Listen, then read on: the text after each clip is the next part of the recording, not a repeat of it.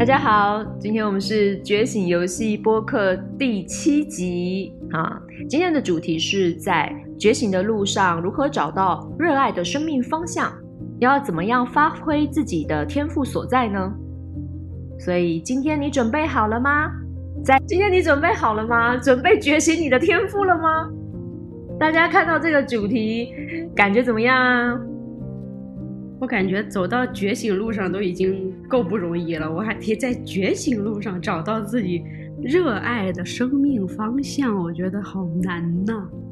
我有天赋吗？我都不知道。天赋在哪？天赋叫什么？天赋出现过吗？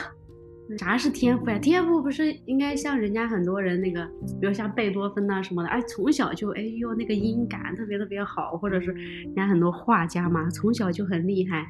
我这都三十好几的人了，我有天赋吗？我觉得首先讲就是热爱生命这个就挺难的，就别说每个人难的方向真的不一样哎，就别说还在觉醒路上还要热爱生命，然后。就是觉醒之后就挺难了，还要热爱生命，然后还要再还要发挥天赋，我觉得这这难以拿难难以达到的一个一个高度，难上加难，关关难。其实呢，呃，我们觉醒游戏其实常常会跟大家去倡议啊，就是觉醒它是一个持续进行的一个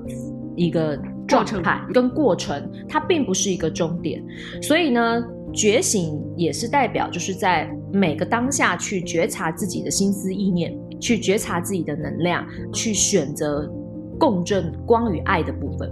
对，所以其实觉醒它不是一个要去很努力、很努力，或者是它是一个呃，好像要去改变过去，或者是预测未来。它就是在每个当下去觉醒就可以了，愿意真实的去面对自己所有的心思意念，直面。包含恐惧呀、失望呀、呃不如意呀，然后不如别人呐，这样子。好，那这个东西虽然我们这句话叫做在觉醒的路上找到热爱生命的方向，其实只有热爱生命才能觉醒哦。其实是反过来说的，如果你不热爱生命，你干嘛要觉醒？你就睡着就好了呀。当你开始决定要热爱生命的时候，热爱生命就代表去追寻爱与光，去共振爱与光。这才是觉醒的基本盘呐，要不然的话，你你你觉醒干嘛？所以其实当我们去热爱生命的时候，也就意味着其实我们愿意醒来了。对，然后我们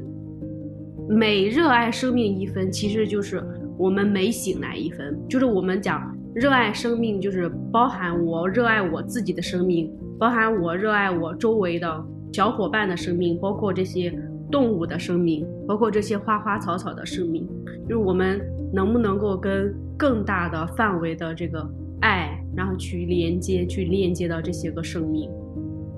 对，而且其实所谓的觉醒啊，就是在每个当下选择那个热爱的部分，选择那个生命的意义的部分。就像说，同样我们面对到生命的难关，或是生命的一些不舒服的情境，我们愿意去。探讨，甚至去探索，在这个不舒服的情境中，属于爱与光的部分，就是热爱生命的部分。首先，你要热爱你的生命，你才会真的在觉醒的路上。但有的就很难啊，就比如说，那我现在如果我跟我的伴侣在相处的时候，我真的很讨厌他，那我在这个时候，我好像确实没有办法去体验到这种热爱，或者说。就是我每次跟我自己的父母相处的时候，我就总是感觉到很大的这样的一个限制。嗯，那像这样的情况下，我怎么样才能够去热爱生命呢？如果是伴侣，嗯，要重新去想，你为什么会做选择他的这个选择？你选择他的主因是什么？为什么他现在还在你的身边？嗯，每一次的不舒服都是在提醒我们自己，在想为什么他在我们身边？为什么是他？对吗？嗯，这个因为他有可能不是亲人，确实是你自己选择的。对，那如果你不想选择了，你确实可以选择离开，你是有自主权的。好，那亲人这个部分是很难解的。为什么我们要选择一个会让自己感觉到压制的家庭？嗯，而来到这个生命，这个压制对我们生命有什么意义？所以觉醒游戏是这个生命剧本是我们的灵魂选择的，我们为什么要选择这样子的家庭？这个压制的感觉能为我们灵魂带来什么样的生命礼物？哦，当有这样子的可能的时候，我们的生命才有意义。可是没有这样子的可能的时候，确实很难热爱生命。你讲这个反而让我感觉到好像有一个内在的一个动能，他遇到一些情境的时候会很想要冲出天际的感觉。对就是我想要，是我要体验，不管怎么样，我一定要去链接到我自己内在最核心的那个动能。就如果说我当下这个情境我真的很痛苦，然后我一定要去链接到那个动能。我们也可以换句话说，在觉醒的路上，就是在热爱生命的每个选择，就是在觉醒路上，就是永远都去选择你热爱的那个方向，即使它是一件很小的事情，包含苹果跟橘子，我选择我爱吃的苹果；包含左边的路跟右边的路，我选择有乡间小景的路；包含我今天遇到一个人的时候，我选择对他说我想他的话。包含当我孩子哭泣，或者是我现在生活压力很大的时候，我需要一个拥抱，但我就直接的去抱我的孩子，或者是他受挫的时候。哎，你这个让我感觉到，就是很大的选择性的空间。其实我感觉像现在我们的，因为呃节奏太快也好，或者各种原因，好像大家忘记了，就是你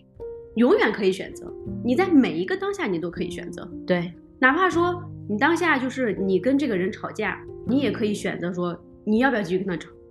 对。还是说你现在你就选择离开，不管我们做任何的选择，都其实它都有一个一个前提是是我选择要怎么样做，但是我们现在好像很多的在选择在想是哎被动的，对，就因为他骂我，所以我不舒服，所以我去就我很被迫的再去反抗也好，或者说我很被迫的去逃避被压制，但当如果我们去调转一个心态的心念的话，就我们在每一个当下都是我们自己主动的选择，我们都可以选择不同的选择。拿回自己主动的选择权，意识到是自己主动选择的，意识到这个生命是我们创造的，意识到这个伴侣是我们选的，意识到我们为什么做这件事情，就是热爱生命的最简单的开始，也就是觉醒的开始。所以，徐老师，那你现在还会觉得热爱生命很难吗？其实就是一般的，我喜欢找一个答案吧，正确答案就是看着这个，比如说在觉醒路上如何找到热爱的生命方向，我就特别对这个方向就特别觉得，哎，方向在哪儿啊？对，为什么叫热爱生命的方向？这觉得特别有意思。就感觉好像这个方向在哪里，就是在外面的某一个地方，然后我要去到哪里，或者说感觉这个方向是别人给的、别人定义的，然后我要按照别人的标准去走的。但其实我们现在聊起来，我反而会感觉到这个所谓的生命方向，其实是我们每一个当下我们与自己的心连接的那样的一种感觉。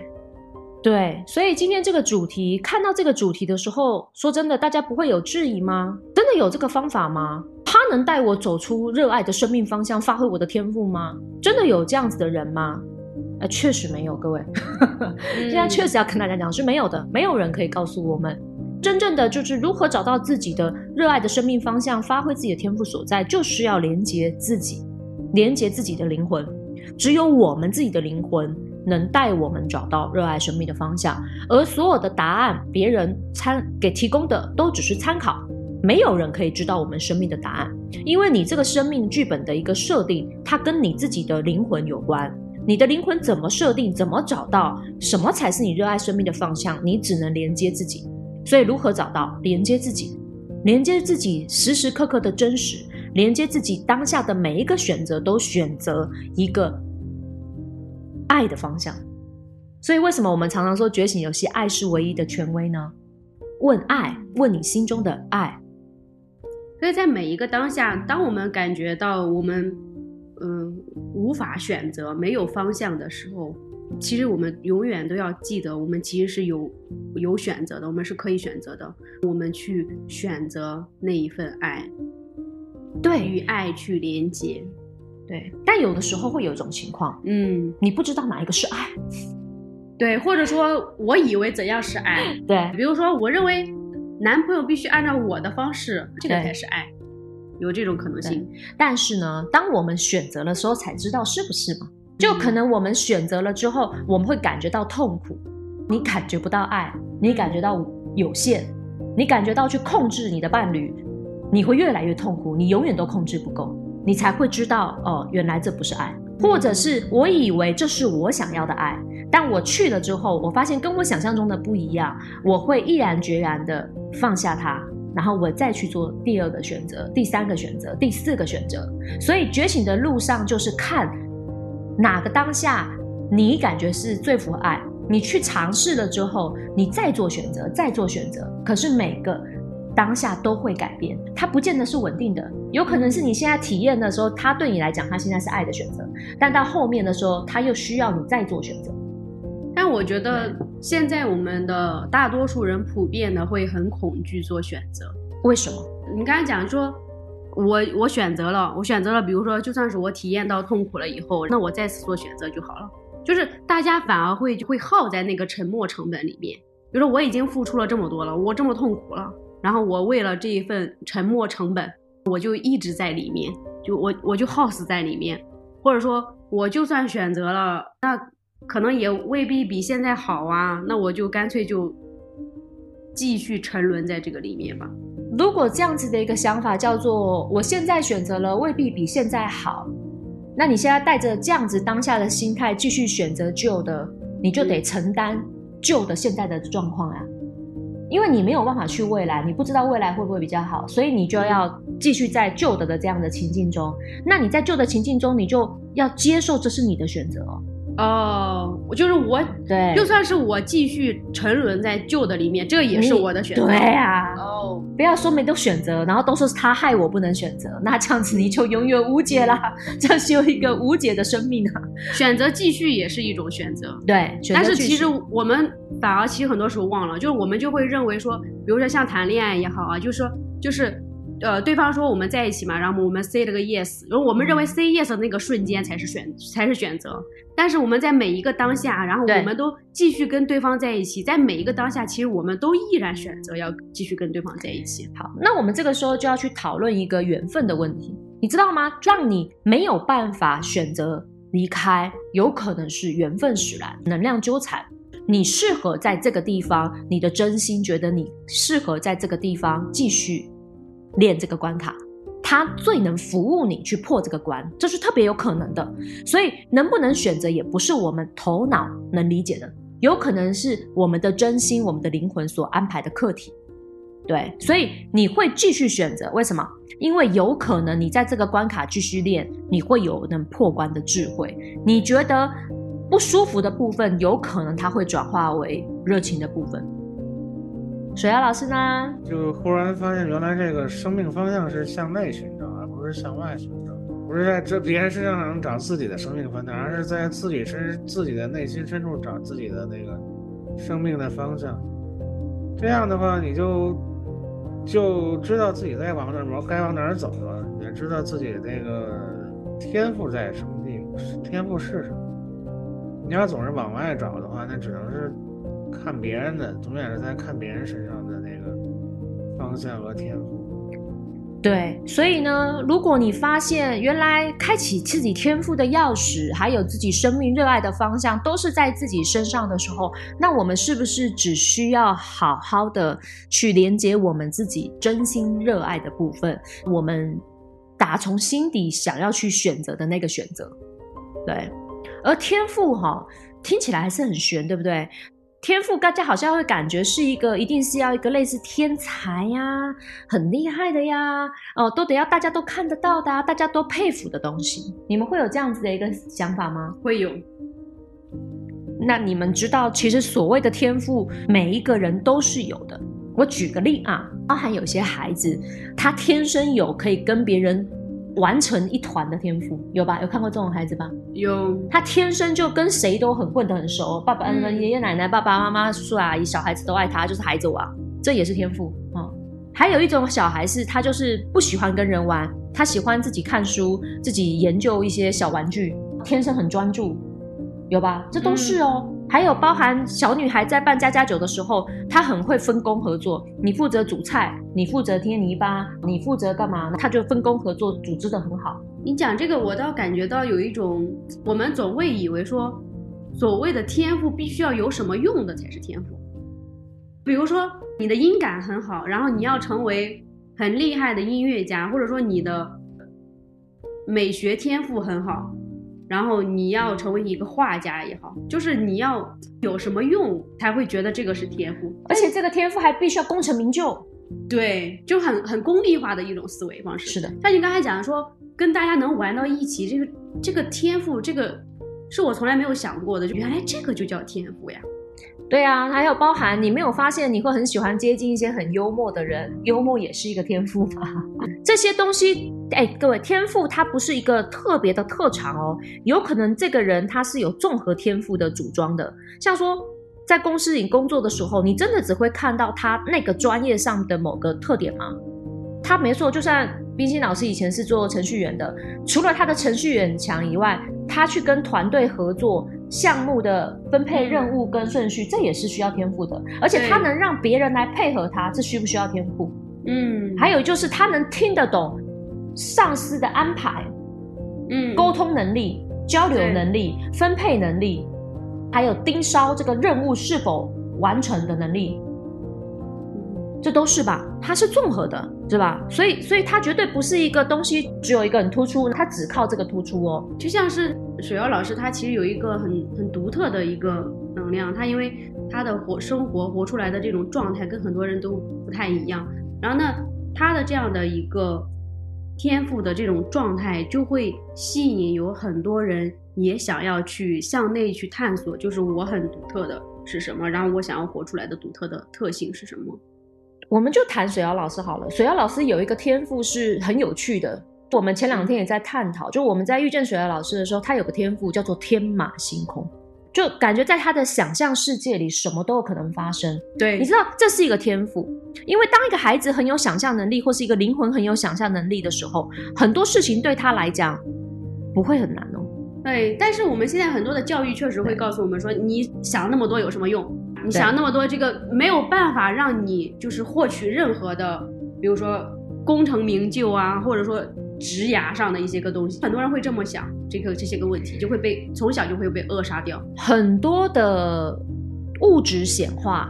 其实一定是在你的灵性跟你的思想，或是你的心心思意念都先热爱了之后，才会物质显化。你必须先热爱，才会显化。其实现在就是你要先决定要能不能显化，我才热爱。那你就跳过热爱了，热爱才是先，就是摆在第一位。对，很多就会反过来，就有用我才爱，有结果我才爱，能显化我才爱。所以你是否一直都不是活出热爱？你是活出这个社会价值的期待，为了生存啊？对，那你的热爱是否是假的？然后你的天赋也是社会希望你有的，因为有了这个天赋，能在这个社会上生存，所以我们都会跳过去。所以我们是不是很多孩子都经验到，在小时候去服从父母的安排，活出父母希望我们的天赋所在，活出父母给我们决定的生命方向？我觉得就是天赋吧，可能以前的感觉就是。你要别人认可的东西才是才是你才是天赋。就刚才你们俩说的说，天马行空这种东西，我从来都没觉得这是个天赋。所以呀，人是不是非常容易忽略自己的天赋？嗯，而且你刚刚讲了，如果要别人认可才是天赋的话，他真的是天赋吗？为什么自己的天赋要别人认可？对，天赋其实确实是好像就你与生俱来的，你都与生俱来了，还得别人认可，然后才就这个跟天赋这个名字本身就 有是相违背的。你都有了，你干嘛还要别人认同？那天赋就是与生俱来嘛？所以人很容易忽略自己的天赋嘛，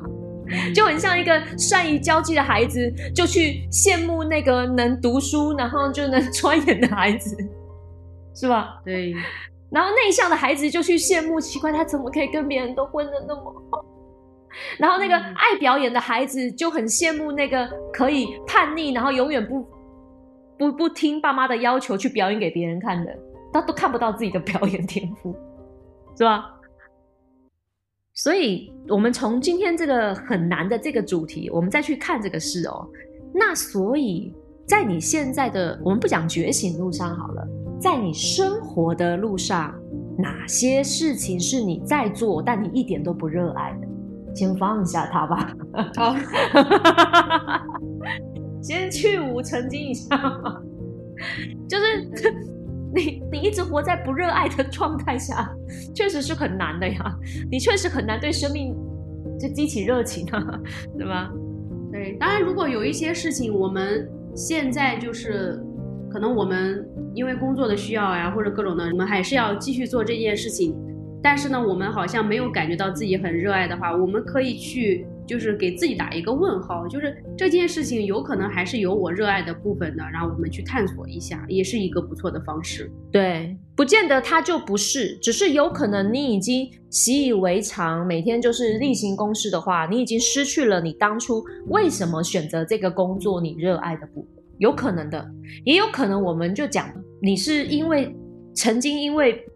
长辈的期许而选择这样子的一个事业方向，但是呢，你既然人会在这，你还在做，有可能还有探讨的空间。它有部分是你的热情所在，要不然你不会还在这。就包含这个伴侣，你为什么还在他身边，都是一定是有道理的。只是你没想明白，你没有在想，在这个工作里面哪一些还是你热爱的部分，然后你该怎么样去。提升你热爱的部分，提升你工作的热情，有一些是责任的部分，你心里知道这个是责任的部分，也可以的，不是要放弃生活或是转变方向，不见得。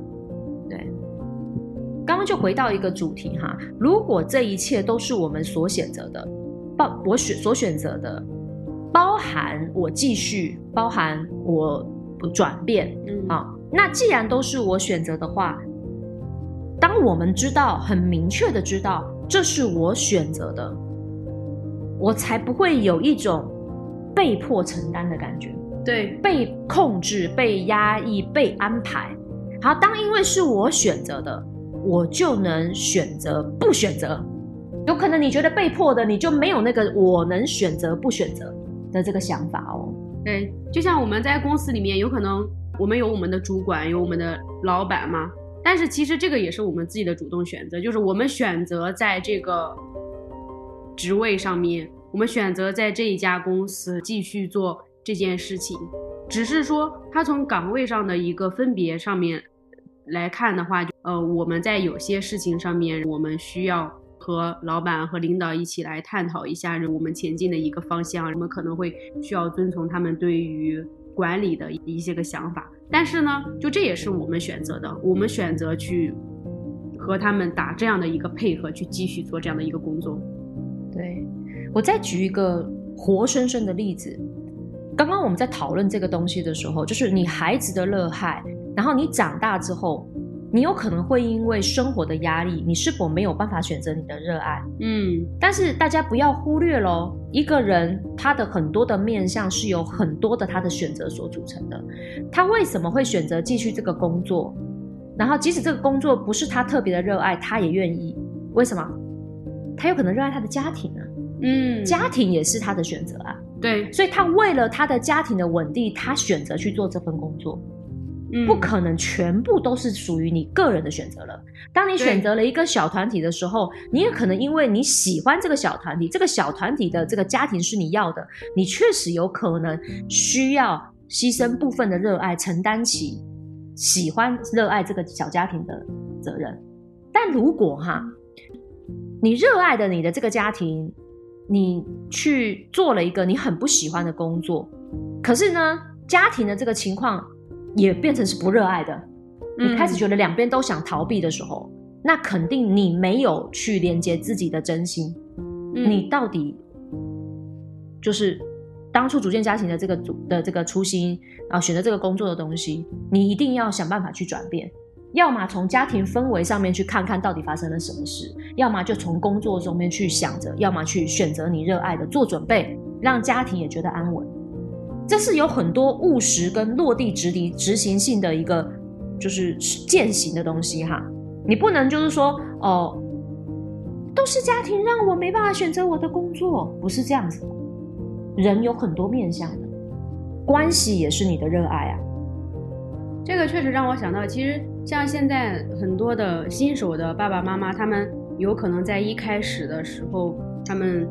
嗯生小孩的时候吗，或者说在规划小孩的未来的时候，他们其实会有很多的美好的憧憬、美好的向往。呃，比如说自己小时候因为家境的原因呀，或者说因为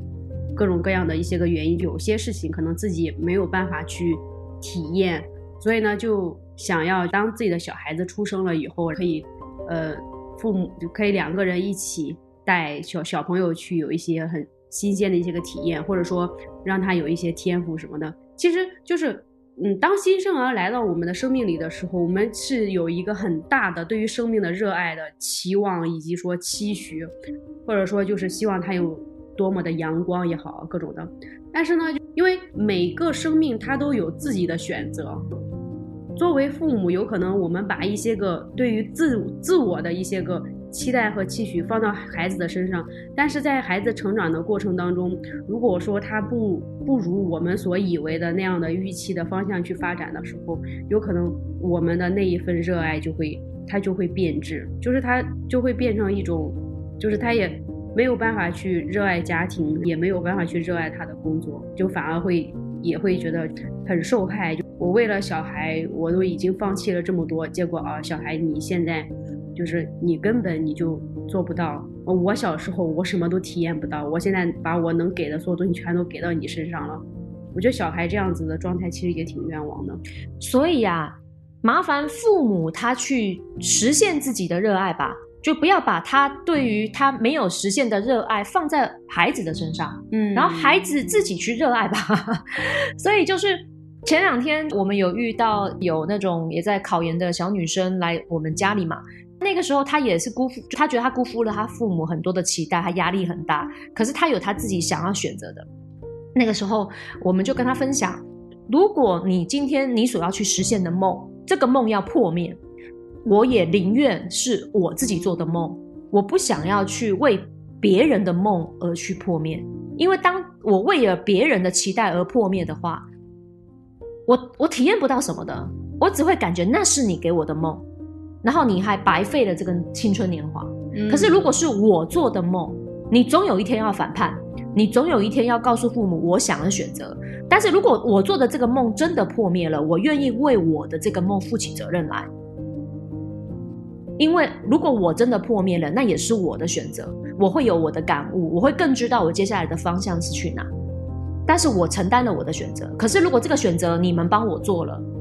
我可能真的没有办法更能独立，或是更能想明白我到底想经验什么。所以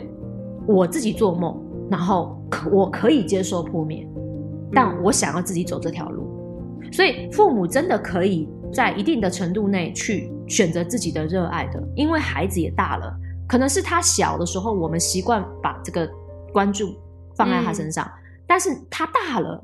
真的可以自己去找自己的乐子。对，当然小孩小时候，因为孩子很小的时候，我们对他有很多的爱嘛，所以包含就是我们因因为热，因为对小朋友的爱，所以呢，我们会给到他很多的期许。就我们自己认为最好的东西都会给到他，包括我们小时候没有体验到的，我们也渴望让他体验到嘛。其实都是很正常的，只是说在走着走着的过程当中，我们也需要及时的觉察到我们自己的热爱是什么，小朋友的热爱是什么，然后我们要做及时的调整。对，所以家庭有的时候会出现那种氛围不好，是因为互相的所谓为别人，其实忽略了自己，还是要从爱自己出发啦。我觉得就是刚才说的，确实是就是自己那个天赋那部分吧。就是以前就，特别想着天赋应该是别人认可的，别人觉得这东西是好的，我才去去去去研究它，或者去去学习它。现在发现，其实自己那部分就本来就有的东西，实际上自己一直没有看到，也都遗忘这个东西是什么样子的，误入歧途。越走越歪，一直去发掘自己不擅长的东西，走入了误区。天赋呢？天赋呢？怎么不认同我了？怎么越做越不开心了？自己抱着一个装了金条的密码箱，然后在那找金条，其实都在自己怀里，揣的可紧了，还上了好多层密码呢。我就这么说吧，呃，就想做天赋。我从小特别，我们讲他怎么样从你，其实大部分天赋会在我们很害怕的东西里面。就是我从小特别的敏感，我从一出生的时候就是就是，只要有陌生人抱我，是要包含我的家人，除了我妈都不能抱我。我极度的敏感跟情绪化，然后这个敏感跟情绪化的天赋会会从小就会有一种就是觉得自己是别人麻烦的这个。阴影能量啊，但是后来你知道，敏感跟多愁善感的这个天赋，它后来化为我的天赋啊，真的是变成天赋，就是我合理的去运用我的敏感跟多愁善感，我的共情能力特别强，而且我是一个就是在表达的时候能特别情感丰富的。但是这个东西，因为还还有包含我去做咨询师，我去做这个呃，包含我在做项目、做工作的时候，我是特别能交流沟通，知道彼此如何找到双赢的策略，因为我能理解他们到底想要什么，然后我能问出他们真实的想法，然后我也会表达我真实的想法，就因为这个敏感跟多愁善感，还有就是极大的共情能力。可是从一个劣势，就是你讨厌的自己的这个部分，怎么样化为优势？它有它。整合跟那个蜕变的过程，就像说敏感跟多愁善感，它很容易会给人家一种脆弱感。当你要怎么样去呃去跟自己的这个脆弱感相处，又能从这种脆弱感去找出一个正向的部分去应用它？如何去保护自己的脆弱感？如何去表达自己的脆弱感？所以这个东西就是还有烂好人的部分，因为敏感嘛，所以别人当有情绪的起伏的时候，会很容易撼动到我，我就会同样的一件事情，我有可能受的伤害会比大家大，因为我很敏感嘛，嗯，所以也就是我会特别的注重细节。那我因为注重这个细节，因为敏感而注重细节，注重人际交流上面这些细节，导致于我特别的，就是可以就是去照顾到很多人的想法，所以后来我做的是医疗服务业。我可以去看到很多就是生病的人呢，他们的真实的一些身心需求，我可以从他们自己都没有发现的行为轨迹中就知道他有什么需求。对，我觉得我们现在很多人会走到一个误区，我就我不知道我这么讲适适不适合，但是我当下的灵感是这样的，就是我们现在好像嗯，大家去因为焦虑也好，压力也好，各种的，大家去上了很多个课程嘛，就比如说我们的沟通表达课。嗯，然后我们怎么样做领导？我们怎么样做老板？然后就是好像学了很多这样的一个规范式的模式，然后怎样去把这些个事情做好。但是你刚才这么讲的话，就让我想到，其实，呃，其实我们去，包括我们做主管也好，做老板也好，或者说我们把某一件事情做好，它其实没有固定的。模式也没有固定的样子，就不是说非得怎么样才能把这个事情做成，而是说我们要把这个事情做成，然后它有一个基础的一些个标准。但是与此同时呢，我们每一个人因为我们的天赋特点的不同，我们在做这个事情的过程当中，我们需要去善用自己的天赋才华，然后去打配合，更好的把这件事情做成。就像你刚才讲的，就是这个。细节敏感的这些，所以呢，你在跟大家沟通交流的时候呢，有可能就是你可以透过这样的一个表达，可以让这个事情它是更顺畅的、更顺利的。但是有可能换了另外一个人，他可能他相对而言，比如说他是钝感的啊。如果说他是钝感的，那有可能对于他而言，他在执行一些事情的时候，有一些个很小的一些个风声，有可能会影响。组织的一个大的变动呢，因为他听不到，所以呢，他就在某些情境之下，他是可以，因为他这个钝感，反而是容易杀出一片升天的这样的状态。对，所以他适合去突围跟建立大框架，而敏感的人适合制作服务细节跟规划分工的这个，就是完成那个，就像说细致度。是的，是的。对于服务质量做进行管理，所以我确实也是进行这样的工作的。但是大框架跟战略方向不是我，是的。所以刚刚提到的这个东西说，你知道吗？我们最脆弱。我们最害怕的那个部分，它有可能隐藏着很深的天赋所在。嗯我就讲的，我们怎么样深入内在去面对自己对于敏感，觉得自己是个麻烦，觉得自己极度有共情力，很容易烂好人的这种痛苦中，想办法让这个痛苦化为力量。就是每个人的这个内化的过程，就是这个生命剧本要过的课题。而且这个东西的心路历程跟怎么突破，真的只有自己知道。对对，而且我我觉得就是这个事情啊，它其实它最后就演变到就是我们自我的自我不矛盾是一件很重要的事情。就举个例子来说，就如果说现在有一个人他就是很很钝感的一种状态，然后但是呢他不理解自己的这个特性呢，他其实可以运用到很好的一个地方。但是呢，他现在如果说他去学习一些服务类型的很多很细致的这些个事情呢，导致他的内在有很大的冲突，就是好像又又在学这些细致的，但是自己又做不好，自己有很大的冲突，就就导致他会很痛苦。但是如果说他能够意识到，就是他有这样的一个钝感的一个，比如说。呃，杀伐果断的这样的一个魄力，然后在有些情境下可以用，但是在有些情境下呢，他需要学习这个细致度。然后他如果能够调整到这样的一个心态去学习细致度的话，他其实他的内在冲突会小很多，也更利于他去就是开发更多更丰富的自我。我这么说吧，所有的人如果真的要开发自己的天赋，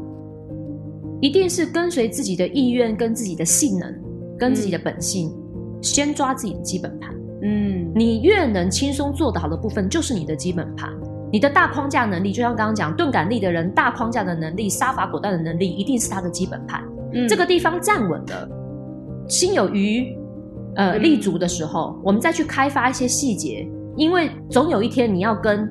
会细节的人做接轨，对你需要了解他是怎么想的，而不是只站在自己的大框架去评断他的细节。你需要去了解。那是为了能增加你的多元视角，但那不影响你的优势，所以先抓好自己的基本盘。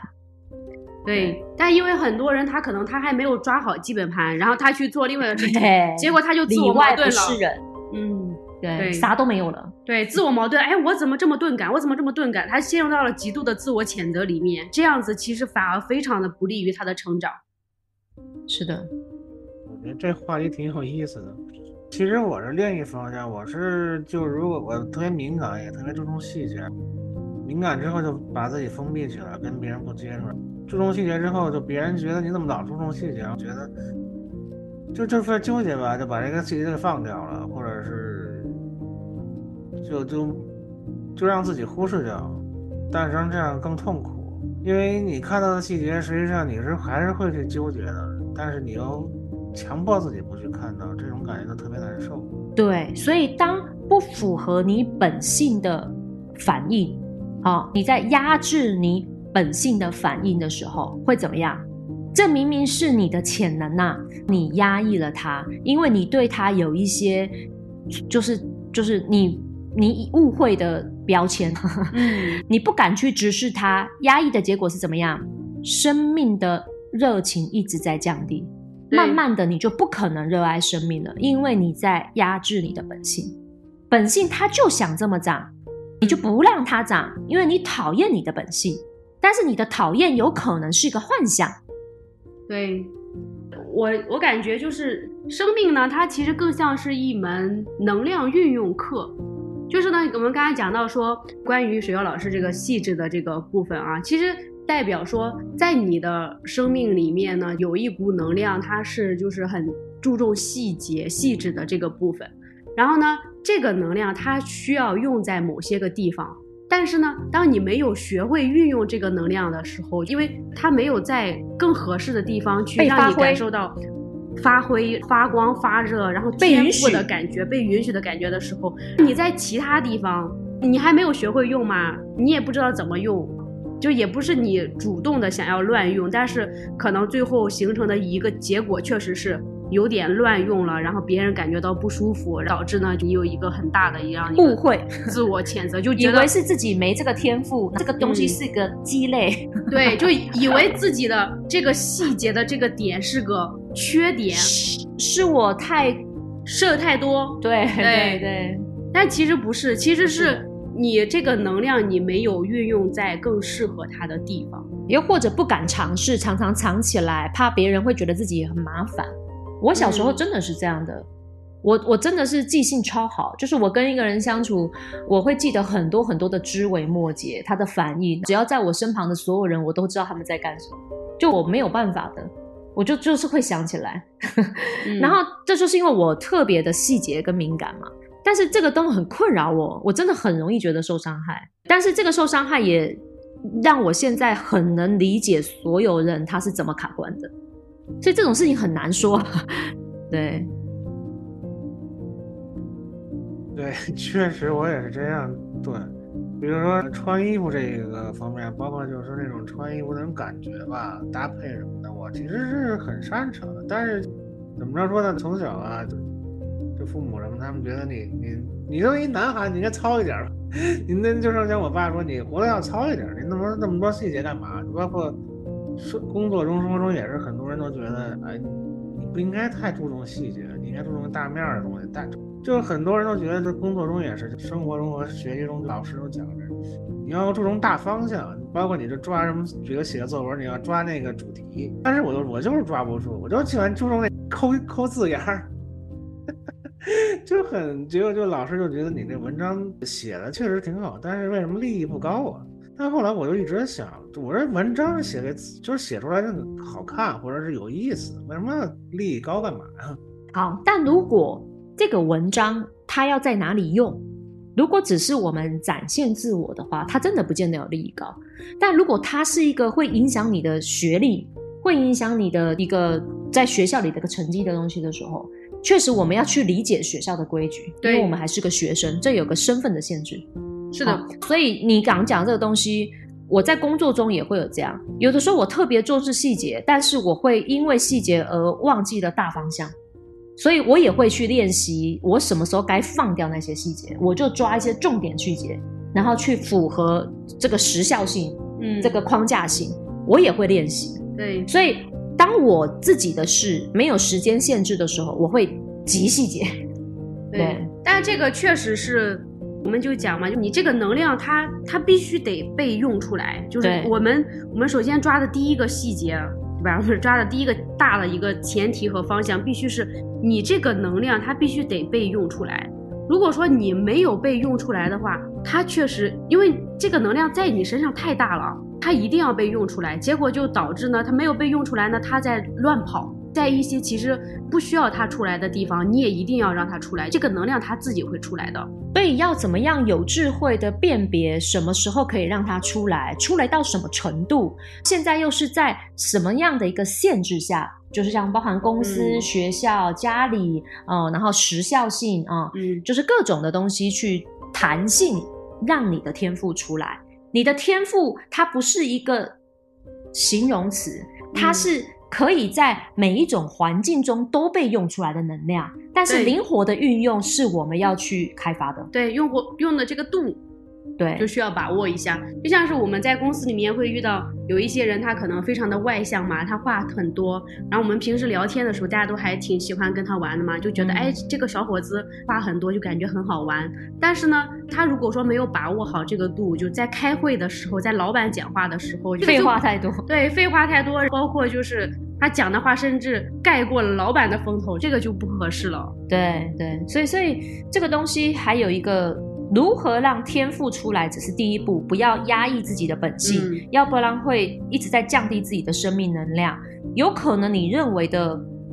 弱势的部分。有阴影的部分，其实有可能正是你的天赋所在。好，第一个让天赋冒头，接下来天赋冒头之后，要去训练能灵活运用天赋在各种情境之下的度，对，然后去练自己天赋的灵活性。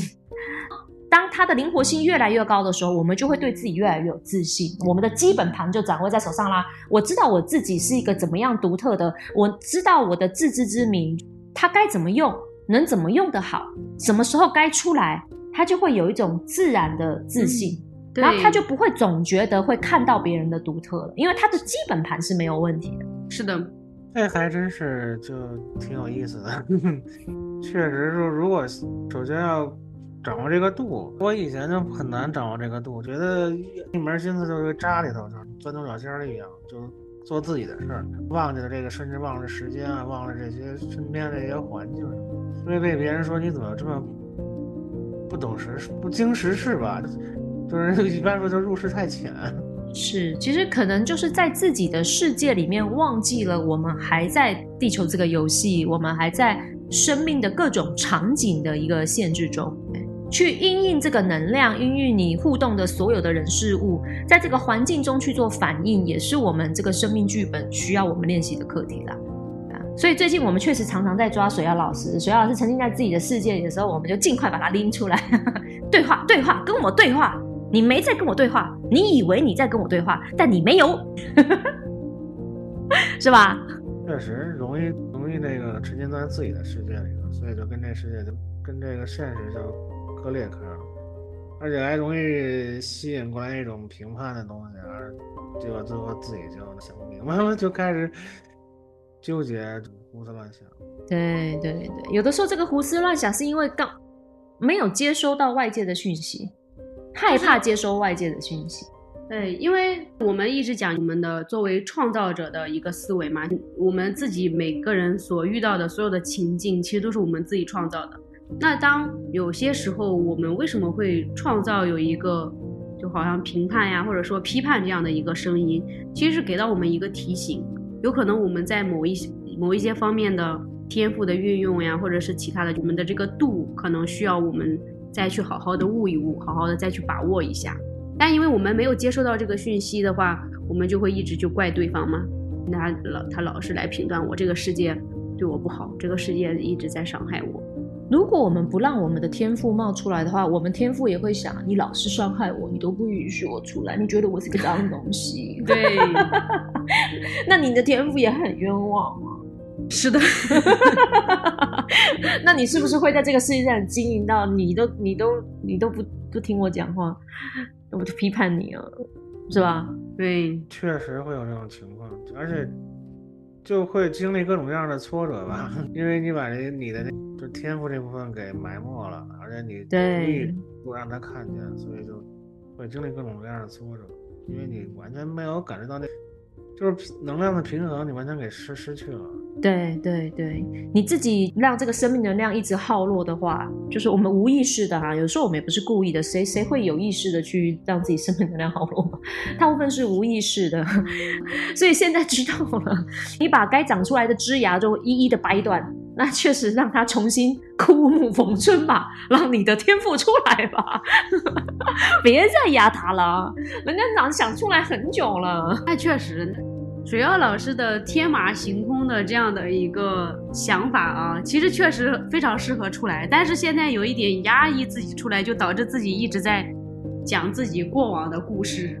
其实你的天马行空，就因为我们有时候聊天的时候会发现，水曜老师他可能会跑到其他的地方去啊，但其实你这个天马行空是为了让你去想更更广阔的事情的，宇宙的事，对，超越。人的想法的一些虚空中的一些 很天马行空的无远佛界的一些想象力，所以为什么我们当初会找水瑶老师一起做播客？我们认为他的天马行空的这个天赋，可能在播客的这个无形的世界里面，我们都不知道会去影响到什么样的人，很适合。对，所以不是拿来就是在遥远的。过往或者是在以前的那些虚无缥缈的那些能量里面再做探索的，要往更远、超越时空的方向去想象。你有那个能力的，人很有趣。人对于自己的天赋，有的时候视而不见，别人很清楚，他讲，别人讲了他也不信，对，是吧？确实，其实现在想想，小时候的话，那种感觉可能还更清晰一些吧。天马行空那部分，但后来真是越长越大之后，反而就开始压抑自己，而且就觉得自己应该去遵循这个社会规律，但实际上自己又不想去遵循这个社会规律，就就很拧巴。一方面是压抑着，一方面又觉得想想反叛着，结果就就真的是吸引了很多挫折或者那种那种不明不白的那种的能量感，就就很就很就很难受啊。对对，有的时候想御剑飞行，但是不可能一直在剑上啊。就有一些落地生活的部分是确实要修的，但是它不影响你天赋的挥发跟发展。就举个例来讲，像我们去制作一些新型游戏的人，那些青年们。他可能今天在这个游戏的异想世界里面，他去设计这个游戏的时候，他就把他的天马行空的能力发挥的很好。但是他在生活中，他也是生活的呀。御剑飞行的同时呢，偶尔也要下来吃个饭，对，上个厕所，把剑擦一擦，然后再下次飞得更远一点。所以合理的给自己天赋，给自己生活都要有一定的比例的能量投注，因为我们还是有这个身体嘛。我们的思想在跳跃，我们的思想在无远佛界，但我们还是需要这个身体生活，把这个身体用好，去创造我们的热爱的，就是可行性，创造我们热爱的空间，创造我们可以选择热爱的自由。所以有一些生命的责任，我们得负，对，才能去有自由选择热爱的那个广阔的可能性跟想象力。今天这一期有点难呢，OK，聊得很开心，那就到这边，也恭祝大家听完这一期之后，好好的去探索一下那些被你掩埋的、让你忽视的，你在那里本来就一直在期待着你发现它的那一些看起来有点恐怖、有点害怕，擦擦它的灰尘，让它出来吧，让你的天赋出来吧，可能真的没有那么难。可能你本来就已经是独一无二的，因为它是天赋，你天生就会，所以你真的看不到它呀。甚至有可能是现在别人老是评判你的，有一些，哎，你怎么是个马大哈？你怎么太抠细节了？有可能这些地方都是都藏着你的天赋，只是你之前可能不太知道用在哪里才是天赋，对，怎么要用好这个度。有可能这个天赋，它需要你拿起来之后，好好的擦干净这个灰尘，擦干净你对它的一些成见啊，擦干净你以前曾经累积的这些东西，让这个天赋发光，得到更大的发挥。它需要你去看到它，它在那边等你很久了。那今天就这样子喽，大家下次见喽，觉醒你的天赋吧，拜拜。Thank you.